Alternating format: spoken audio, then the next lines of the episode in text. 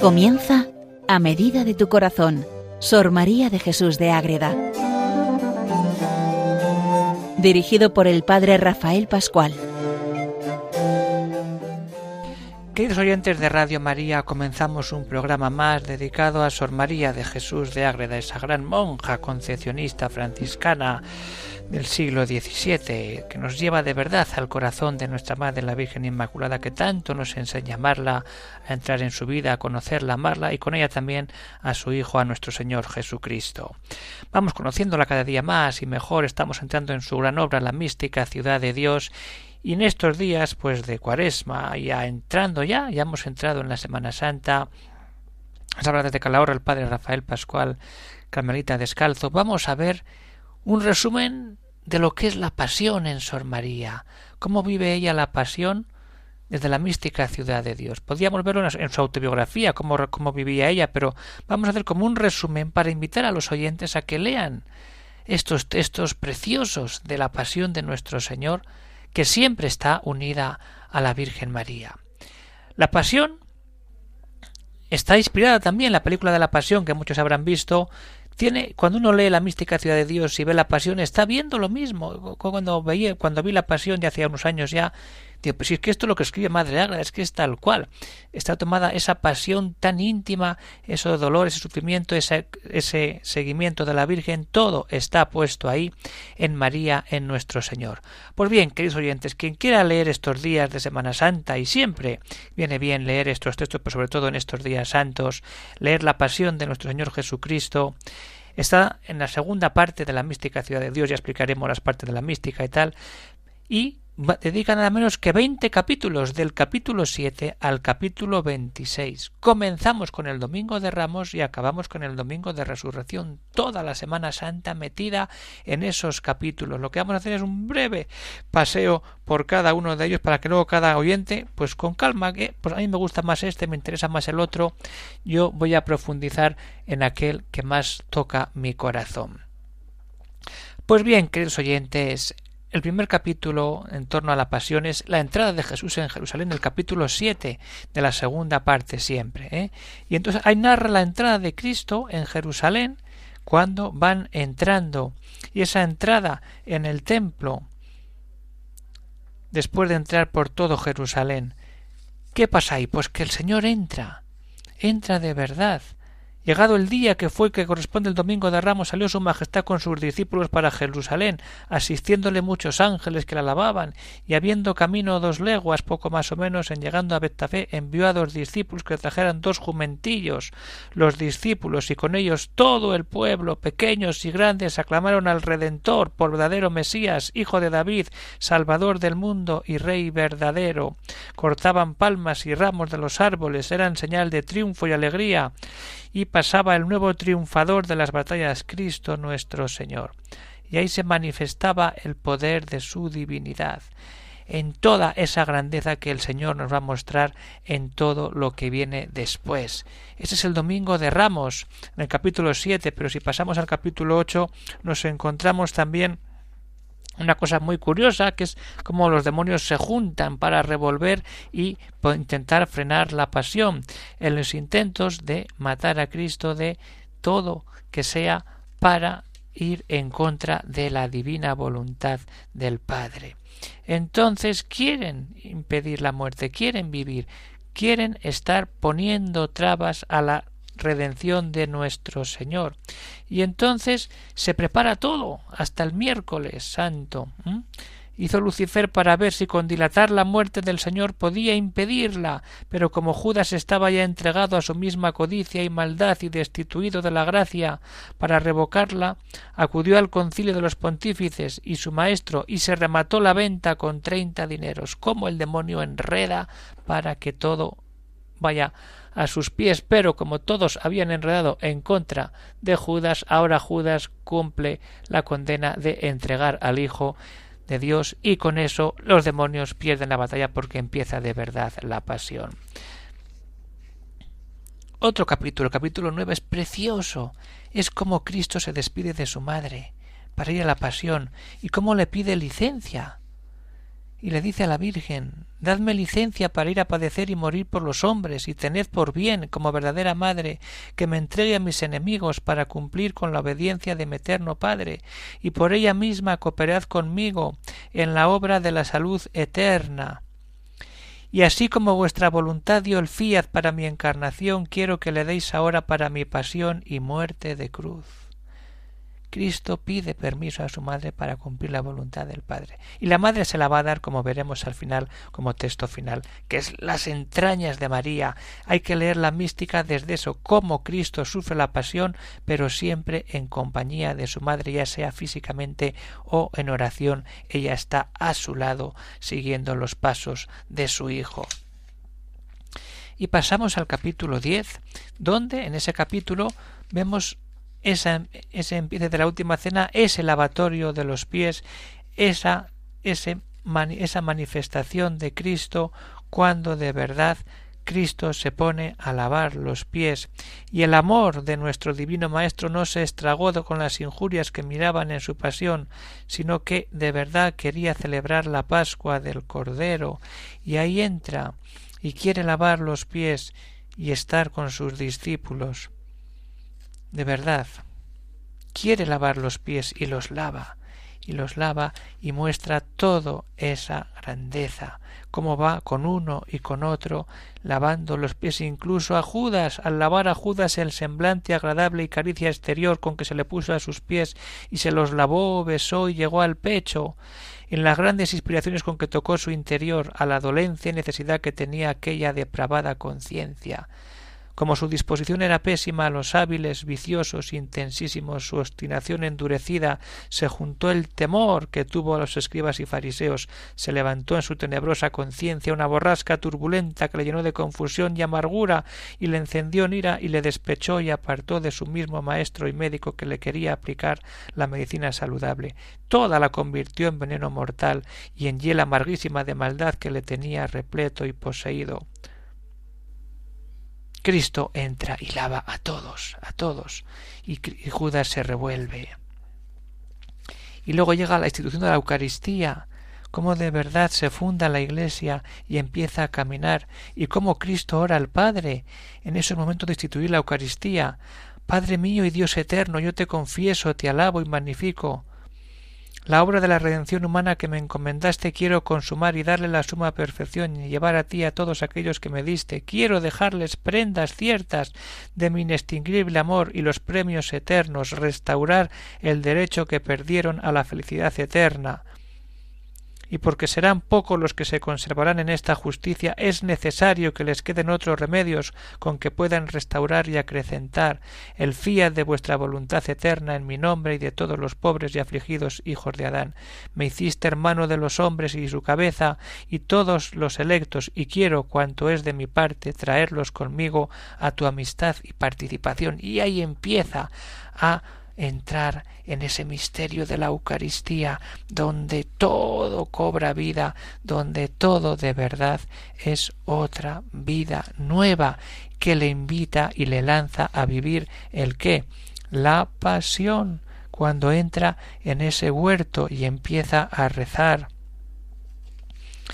en esos momentos de angustia y empieza a sudar sangre y suda sangre por el rechazo de los hombres porque creció esta agonía en nuestro Salvador con la fuerza de la caridad y con la resistencia que conocía de parte de los hombres para lograr en todo su pasión y muerte y entonces llegó a sudar sangre y conformándose la voluntad humana de Cristo con la divina aceptó la pasión por todos, para los réprobos y para los que diesen auxilios, si ellos querían aprovecharlos. Así quedó dispuesta y como efectuada la salud del cuerpo místico de la Santa Iglesia debajo de su cabeza y su artífice Cristo nuestro bien. Cristo suda porque nosotros rechazamos tantas cosas de su amor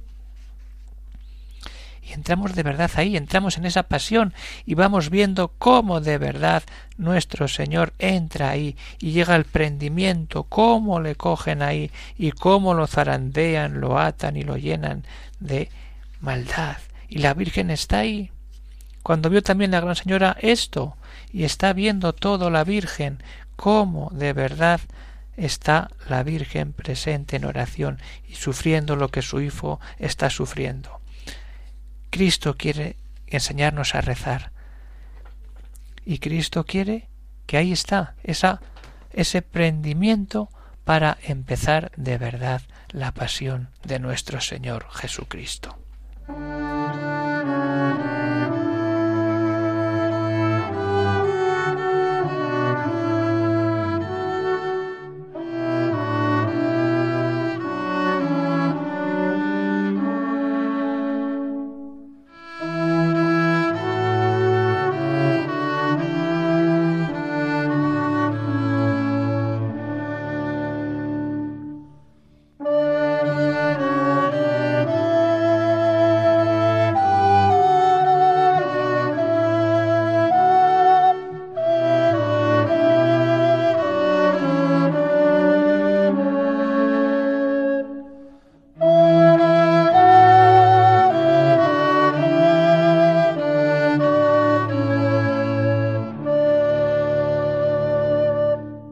Bien, queridos oyentes, y después de entrar ya de verdad en esta pasión con esa realidad de que Cristo es cogido como preso, ¿qué pasa con los apóstoles en el capítulo 14? Que empiezan a huir, se empiezan a marchar por ahí. ¿Y quién es? La Virgen, la que está ahí también. Los apóstoles se fugan, se dividen, empieza la prisión del Maestro y la Virgen tiene noticia de todo esto. Todo empieza a caminar el Señor prendido, la Virgen sola, los apóstoles desperdigados, todo eso, la traición de Judas que empieza a tomar toda su fuerza. Ahí sí está. Y seguimos pasando al capítulo quince, cuando Jesús es llevado a casa de Anás. Digna cosa fuera de hablar de la pasión, afrentas y tormentos de nuestro Salvador. Cuando de verdad atado y preso el mansísimo Cordero fue llevado deshuerto a casa de los pontífices, primero a la de Anás, Iba aquel turbulento escuadrón de soldados y ministros con las advertencias del traidor discípulo que no se fiasen de su maestro si no le llevaban muy amarrado y atado porque era hechicero y se les podía salir de entre las manos. Así va nuestro Señor como un malhechor atado a casa de Anás y empieza esa peregrinación de casa de Anás y luego en el siguiente capítulo pasa a la casa de Caifás en el capítulo dieciséis Luego que nuestro Salvador Jesús recibió en casa Anás las, las bofetadas, las remitió este pontífice atado y preso como estaba al pontífice Caifás, que era suegro y aquel año hacía el oficio de príncipe y sumo sacerdote. ¿Cómo lo llevan? ¿Y cómo está? ¿Mm? El pontífice Caifás estaba en su cátedra o silla sacerdotal, encendida en mortal envidia y furor contra el maestro de la vida, y le asiste Lucifer, y los escribas y fariseos estaban como sangrientos lobos con la presa del manso corderillo, y todos juntos se alegraron como lo hace el envidioso cuando ve deshecho y confundido a quien se le adelanta. Así estaba todo, y nuestro Señor callaba y vivía en paz, la paz que todos tenemos que tener. ¿Y qué pasa después de esa realidad de que es llevado a casa de Anás y de Caifás? Pues ahora llega a casa de Caifás. Y también Pedro le niega. ¿Y después qué pasa? Cuando ya, es, cuando ya está así, se hace la noche, el jueves santo, y, Pedro, y, y nuestro Señor va a la cárcel. Pocas veces hemos entrado en ese misterio de que Cristo en esa noche Santa del jueves santo la pasa en la cárcel. Y Madre Agra se mete en la cárcel con él y nos dice cómo lo conducen a la cárcel y le dejan atado. Y le llevaron y le encarcelaron al criador, llevaron a su majestad tirando de las sogas y casi arrastrándole con inhumano furor y cargándole de golpes y blasfemias. Y salía del suelo como un escollo que era como un pedazo de columna. Allí le ataron y amarraron a Cristo de modo despiadado, amarrado juntamente, inclinado el cuerpo sin que pudiera estar sentado, ni tampoco levantado derecho el cuerpo, le dejaron y le cerraron las puertas con llave. Allí se queda Cristo nuestro Señor en la cárcel, padeciendo, sufriendo todo lo que va a venir después. Todo con ese detalle en este capítulo 17. Y cuando pasamos al capítulo 18, cómo es enviado a Pilatos. El viernes por la mañana amaneciendo, se juntaron los más ancianos por la doctrina y así la causa de Cristo fue condenado a muerte como todos deseaban. Este concilio se hizo en casa del pontífice Caifás, donde su majestad estaba preso, y para examinarle de nuevo mandaron que le subiesen del calabozo, y así empezaron todo ese proceso que se, que se mete ahí cuando va a casa de Pilatos y es enviado a casa de Pilatos y empieza ese diálogo que todos conocemos entre Jesús y Pilatos. Y de nuevo Jesús es remitido de Pilatos a Herodes. Todo eso queda remitido ahí en el capítulo 19. Vamos a ir avanzando para entrar ya más en esos misterios más profundos cuando llegamos al capítulo 20 y tenemos todo ese misterio de dolor inmenso cuando Cristo es mandado a azotar por Pilatos con todo detalle cuando vemos la pasión, esas escenas tan cruentas y tan sangrientas, es lo que Madre Ágreda relata aquí y también toda esa coronación de espinas tan dolorosa. Le desnudaron de nuevo en la misma crueldad y desacato, y le vistieron así después con la ropa de, púrpura muy lacerada y manchada. Le pusieron también en su sagrada cabeza un seto de espinas muy tejido que le sirviese de corona. Era este seto de juncos espinosos con puntas muy aceradas y fuertes, y se le apretaban de manera que muchas le penetraron hasta el casco, y algunos hasta los oídos, y otros hasta los ojos, y por esto fue uno de los mayores tormentos que padeció su majestad con la corona de espinas.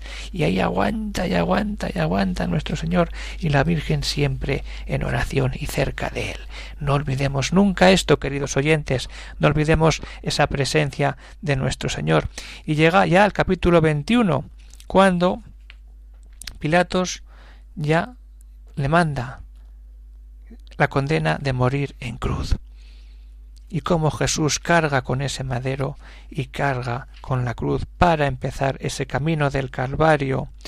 Y así se, leída la sentencia, los llagados hombros de Jesús cargan con la pesada cruz, y para que la llevase le desataron las manos con que la tuviese, pero no el cuerpo para que pudiesen ellos llevarle así tirando de sogas con que estaba ceñido, y para mayor crueldad le dieron con ellas a la garganta dos vueltas. Cuando llegó a recibir la cruz, estaba allí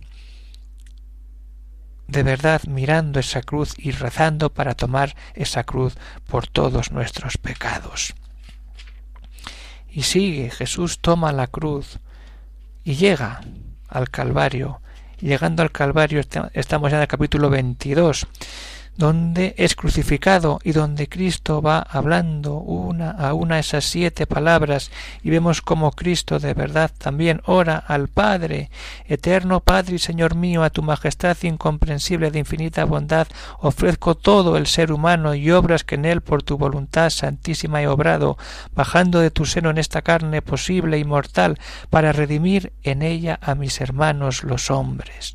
Te ofrezco, Señor, conmigo a mi amantísima Madre, su amor, sus obras, sus dolores, sus penas, sus cuidados y solicitud. Te ofrezco la pequeña grey de mis apóstoles, y así el Señor. Quiero que los justos y predestinados estén escritos en tu memoria eterna. Te suplico, Padre, que detengas el castigo y levantes el azote de tu justicia con los hombres, no sean castigados como lo merecen sus culpas, y desde ahora seas su Padre como lo eres mío como reza Cristo al Padre por todos, por todos, para que todos se salven, y los clavaron a todos allí, a él y con él a los dos ladrones. Y Cristo empieza, Padre, perdónales porque no saben lo que hacen. Mujer, ahí tienes a tu hijo. Dios mío, Dios mío, ¿por qué me has abandonado? Tengo sed. Padre, a tus manos encomiendo mi espíritu. Todo está cumplido. Esa es la pasión de nuestro Señor, esas siete palabras, hasta que luego al final en eso tenemos que entrar y cómo en el capítulo 23 se demuestra el triunfo de Cristo. Cristo en la cruz triunfa, triunfa sobre el demonio, triunfa sobre la muerte, triunfa sobre el pecado. Lo que significa la muerte de Cristo en la cruz es la victoria, porque en Cristo hay victoria, la victoria de la cruz que siempre está con nosotros y que nunca nos deja a los que de verdad caminamos en esta vida. Entramos en capítulo 24, cuando se narra esa lanzada en el costado, ya difunto nuestro Señor, ese descendimiento y esa sepultura en el sepulcro donde queda esperando la resurrección y así la Madre Piadosísima no tenía certeza de lo que quería, y era la sepultura de su difunto Hijo Jesús, porque su Majestad daba lugar a que la tribulación de su amada Madre se aliviase por los menos con que su divina providencia tenía dispuestos, moviendo el corazón de José de Arimatea y Nicodemo para solicitar la sepultura, ambos discípulos del Señor. Gracias a ellos, María puede acoger a Cristo.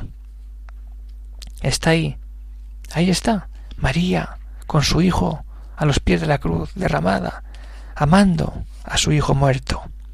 Y así entramos en esa intimidad de hijo y madre. Ahora, ¿qué, se, ¿qué diría la madre? ¿Qué diría? Entremos en la pasión con los ojos de María. Nunca me cansaré de decir eso. La mística es entrar en la pasión, en la vida de Cristo, mirando con los ojos de nuestra Madre María. Y la, Virgen se convierte ahí ya y antes en la madre de la iglesia. Y empieza a consolar a los apóstoles, que se marcha cada uno por un lado, ella los, los, los coge, es la madre.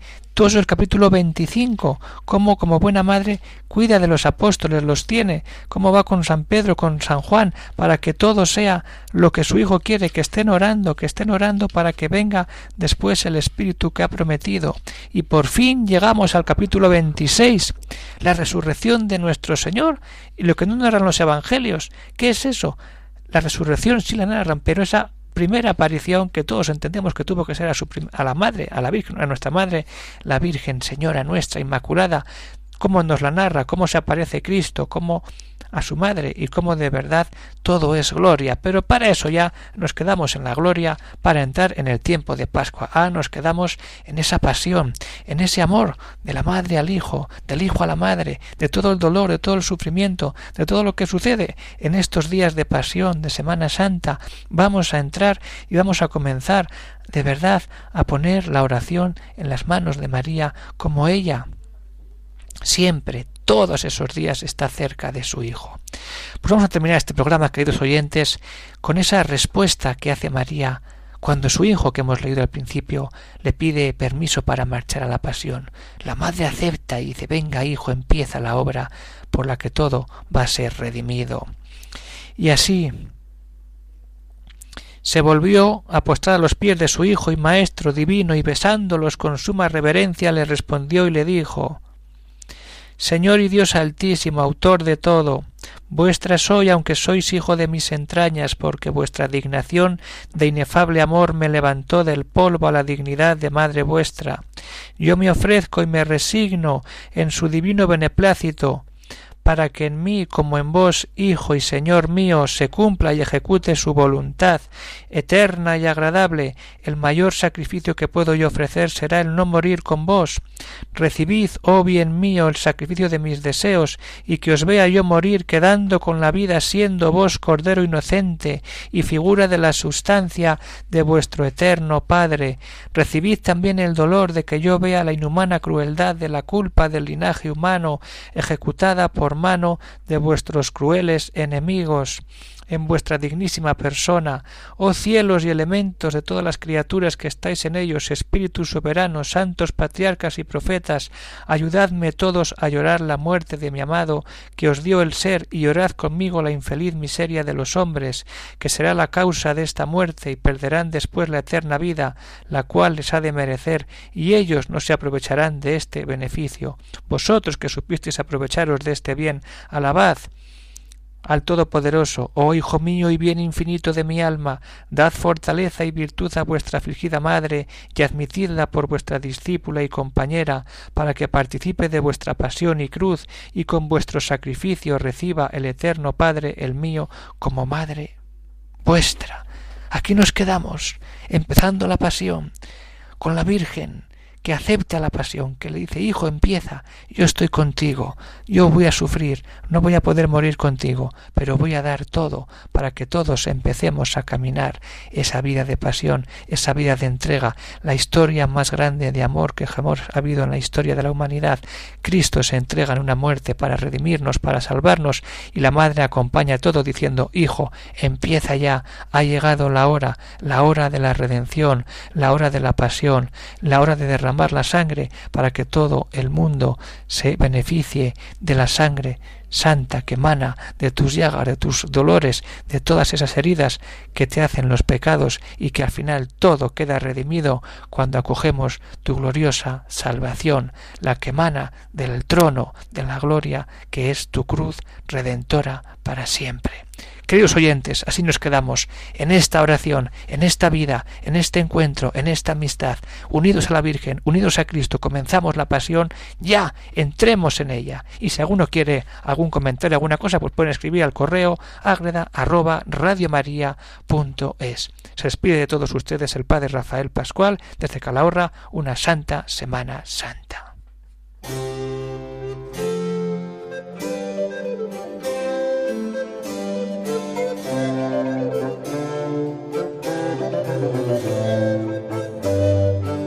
Han escuchado en Radio María A Medida de tu Corazón, Sor María de Jesús de Ágreda. Por el Padre Rafael Pascual.